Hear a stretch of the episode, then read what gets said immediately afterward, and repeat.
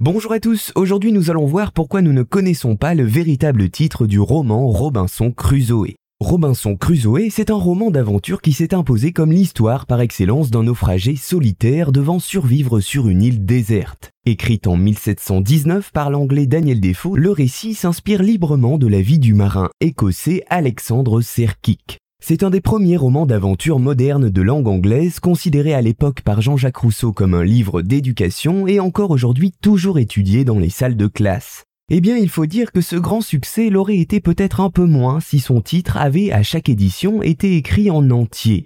Son caractère singulier ne vient pas d'une grossièreté ou bien d'une maladresse que Daniel Defoe aurait voulu à tout prix inclure dans son roman, mais bien tout simplement de sa longueur. Le titre du livre Robinson Crusoe est à la base extrêmement long. Alors tenez-vous bien, le titre complet et traduit en français de l'ouvrage est le suivant.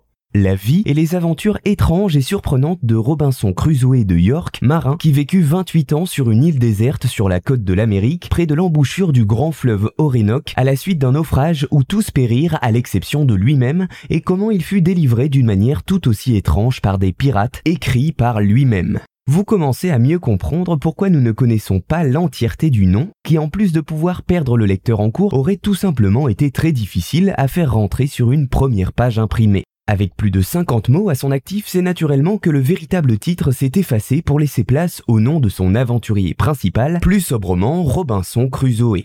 De prime abord, cette appellation choisie par l'auteur tient plus du synopsis que d'un véritable titre, mais il aurait vraisemblablement fait peur au lecteur s'il avait été commercialisé directement comme cela. Et c'est pour cette raison bien précise que nous ne connaissons pas le véritable titre du roman Robinson Crusoe, par une volonté de la part de l'auteur Daniel Defoe de vouloir être très précis concernant le sujet et l'appellation de son livre.